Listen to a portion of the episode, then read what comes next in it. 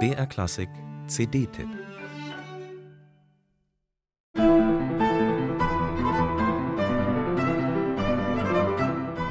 musikalischen Wunderkindern steht die Welt offen.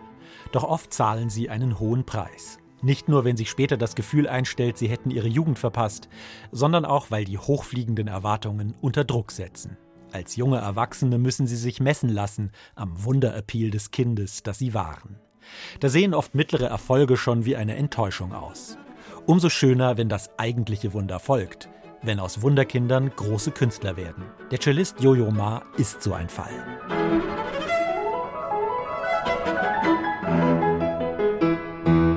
Was für eine Karriere. 1955 wird Yo-Yo Ma in Paris geboren als Sohn von Musikern aus Hongkong. Mit vier bekommt er ein Cello. Als er sieben ist, ziehen die Eltern nach New York. Sofort wird der kleine Yo-Yo eingeladen, vor Präsident Kennedy im Weißen Haus zu spielen. Mit acht tritt er mit Leonard Bernstein im US-Fernsehen auf. Doch das eigentliche Wunder passiert heute. Zum Beispiel mit diesem großartigen Beethoven-Album.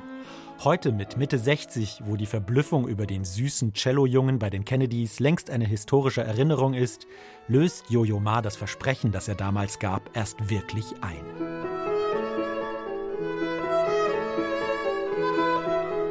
Keine Frage, Jojo Ma hat eine Weltkarriere gemacht. Mitte der 80er Jahre, damals war er noch keine 30, hat er die Cellosonaten von Beethoven schon einmal aufgenommen mit dem gleichen Pianisten, Emanuel X. Die frühe Aufnahme ist schön, auch das keine Frage. Aber wie brav klingt sie im Vergleich.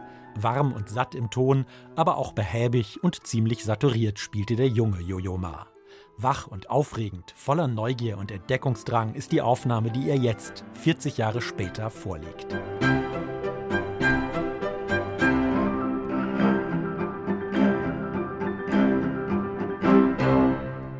Er früher die Melodielinien breit ausspann, alle Töne gleichmäßig schön aufgefädelt auf lange Legato-Linien, da setzt er heute Zäsuren, gliedert, atmet. Der Ton muss nicht immer satt und rund klingen, er kann auch mal spröde werden, um dann wieder aufzublühen. Der Bogen muss nicht immer geräuschlos über die Saiten gleiten, er kann, wie beim deutlichen Sprechen, die Töne mit einer kleinen Attacke beginnen lassen, als wären es Wörter, die mit einem scharfen Konsonanten beginnen und die Farben, die in einem Cello stecken. Wenn man nicht immer vibriert, wirkt das Vibrato viel stärker. Und nach fahlen Tönen kann der Klang viel wirkungsvoller aufblühen.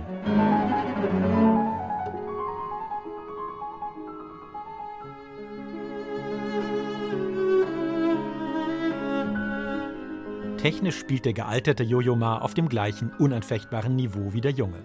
Musikalisch ist er im Lauf der Jahre paradoxerweise viel jugendlicher geworden. Einer, der nicht voraussetzt, dass zu Beethoven schon alles gesagt ist, sondern Fragen stellt, sich in Frage stellen lässt. Etwa von der Experimentierlust der frühen Sonaten Opus 5 oder den Verrücktheiten der späten Sonaten Opus 102. Sein kongenialer Pianist Emmanuel X lässt sich hörbar anstecken von Jojo Maas Freude an den sprechenden Details. Musikalische Hochbegabungen, also die sogenannten Wunderkinder, sind dann doch gar nicht so selten. Das eigentliche Wunder ist, wenn aus ihnen Künstler werden, die mit zunehmender Erfahrung immer jünger zu werden scheinen. Ein Album, das große Freude macht.